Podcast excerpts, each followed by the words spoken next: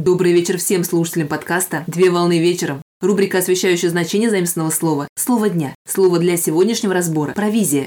Слово «провизия» с немецкого языка «провизион» – комиссия, от латинского языка «провизио» – обеспечение, где «провидере» – предоставлять, снабженец. Провизия – это пищевые продукты в виде съестных припасов. Провизия представляет собой продовольственный запас на службе, в быту или в домашнем хозяйстве.